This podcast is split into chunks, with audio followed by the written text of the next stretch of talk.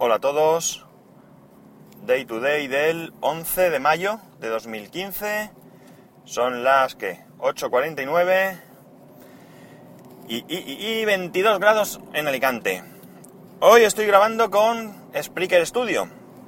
Desde la última actualización, la semana pasada, de, la aplicación de Spreaker para iOS, pues no hacía más que darme por saco, o no hace más que darme por saco cada vez que arranco, de que me instalara Spreaker Studio.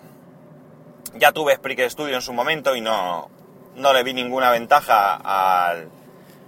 Tiene opciones que no tiene la aplicación de Spreaker para grabar, pero en mi caso no le vi ninguna ventaja porque yo no utilizo efectos ni nada de nada, entonces pues para tener dos aplicaciones, pues con una me sobraba. Pero desde, como digo, desde la semana pasada creo que fue que se actualizó la aplicación de Spreaker Studio para ellos, pues cada vez que arrancaba no hacía más que pedirme que, eh, que me instalara Spreaker Studio. Entonces pues dije, bueno, pues voy a instalarlo a ver. Pero no, esto supongo que lo haría el viernes, la instalación, porque hoy, cuando le he dado a grabar a la aplicación de Spreaker, automáticamente me ha abierto Spreaker Studio. Y esto no, no lo había visto antes, con lo cual seguramente el viernes fue cuando me instalé Spreaker Studio. No sé, voy a hacer la prueba hoy a grabar, vosotros me diréis si notáis alguna diferencia y espero no meter la pata y pegarme aquí el curro de grabar y que luego pues no se oiga bien o vete tú a saber. Vamos a hacer la prueba. Bien. Mm, sobre el tema de mi iPhone, su avería, garantía y demás, dos cositas rápidas. Una, que efectivamente llamé por teléfono a la Apple Store de Nueva Condomina, se puso una chica súper amable, mucho más amable que el que me atendió a través de la línea telefónica de Apple de atención al cliente, porque había una diferencia de, mm, ¿cómo diría? Mm, de estado de ánimo, no sé cómo decirlo. El hombre que me atendió, la verdad es que me atendió correctamente, pero fue extremadamente serio y, correcto. Mientras que esta chica, dentro de esa eh, corrección, pues pues no sé, nos reímos y cosas así. Bien, lo que me dijo la chica es confirmar lo que ya sabía. Es decir, que el segundo año de garantía, si no has comprado en una tienda Apple, pues eh, te lo tiene que dar el vendedor. Esto madrillano, os recomiendo que escuchéis el podcast donde lo explica, uno de sus últimos podcasts, no recuerdo ahora el título, no me lo he preparado.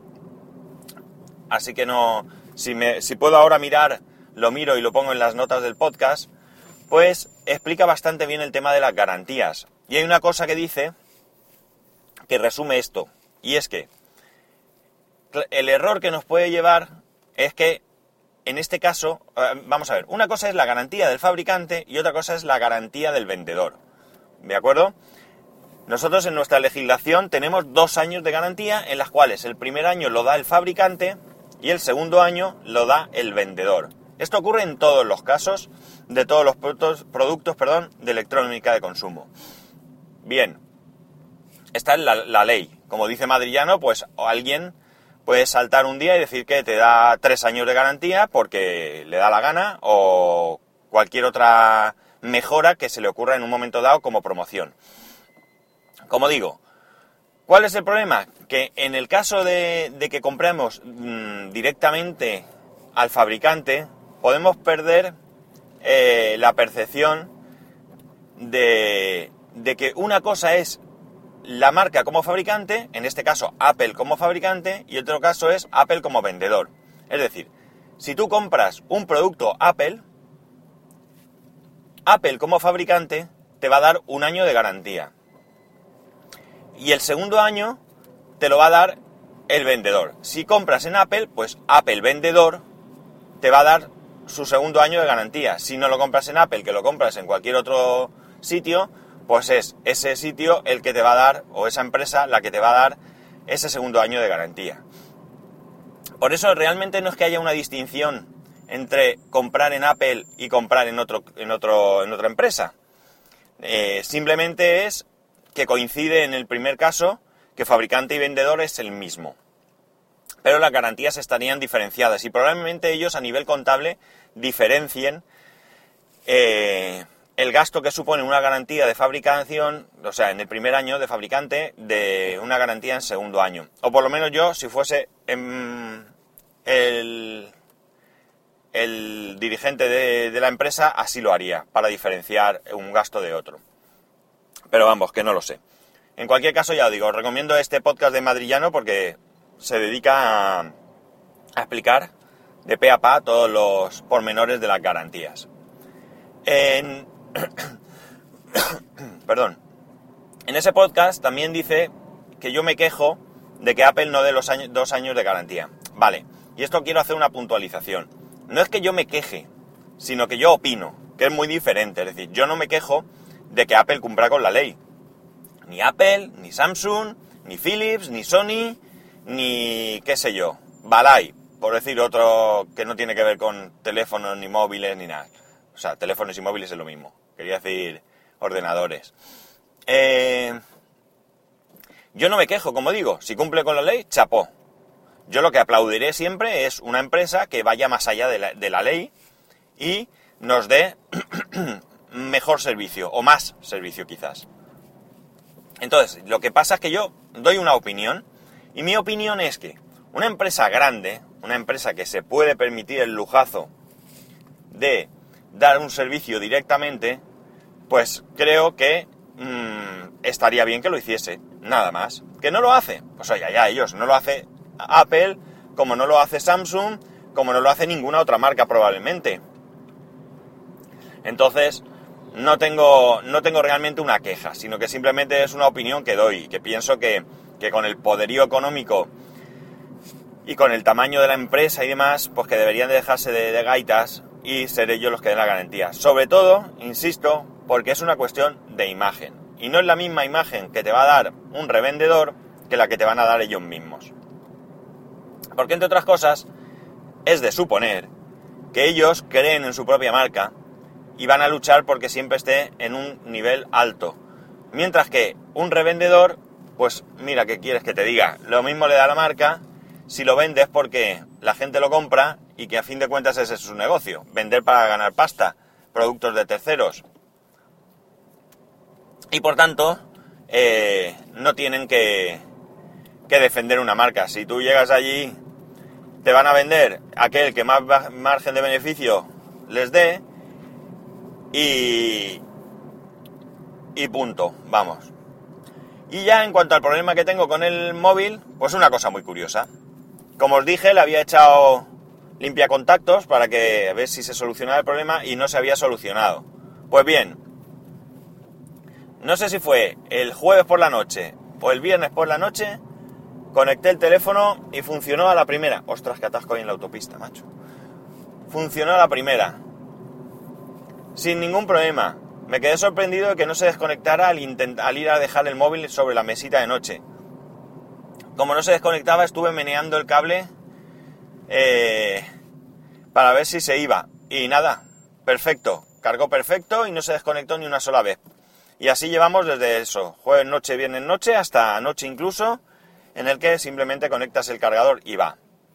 Eh, ¿Tenía alguna cosa dentro, alguna pelusilla? No lo sé. También he pensado que pudiese ser algo de la funda, porque la verdad es que está bastante estropeada, y que fuese muy sutil, que yo no pudiese apreciar el problema y que estuviese impidiendo que, entrase del todo el conector.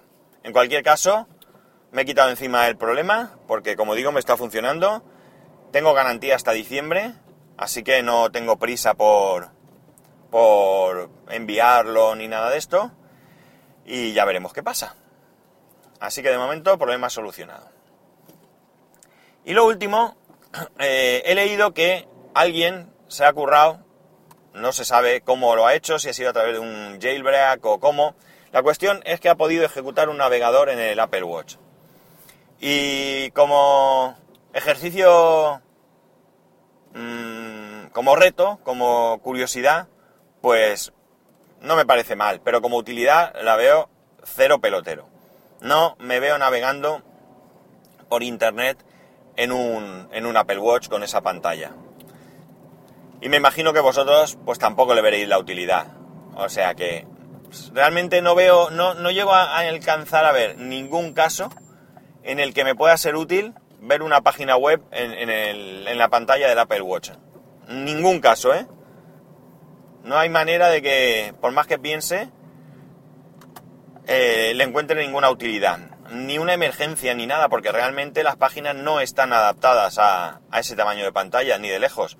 Si ya a veces tenemos problemas, aún hoy en día, para las pantallas de los móviles, pues imaginaos lo que es para un Apple Watch. Así que ahí tenemos, ya digo, un ejemplo absurdo de, de utilidad. Y mira, sí, era lo último, pero parece ser que Popcorn, ya sabéis, esta aplicación que sirve para ver eh, películas en streaming, eh, eso sí, que son todas en idioma original, con subtítulos, pero que funciona pues bastante bien. Eh, ha sacado un instalador para OS X para poderlo instalar en iOS. Esto debe de, de, aprovecharse de algún agujerillo que tenga iOS y que en algún momento puede ser que Apple lo corte. Pero de momento ahí está, porque es una manera de instalar aplicaciones sin pasar por la Apple Store y sin hacer jailbreak. Yo en principio no me lo voy a instalar porque sigo sin tener interés en películas y series en idioma original. No soy... No presto tanta atención a las películas como para estar viendo la película y leyendo el, el subtítulo Así que, no, como digo, no me lo voy a instalar, pero vamos, que os lo dejo ahí por si, por si tenéis interés. No tengo el enlace, no lo tengo, ha sido una noticia, un blog que he leído rápidamente, pero si buscáis por, eh, por Google o por cualquier buscador, seguro que, que lo vais a encontrar.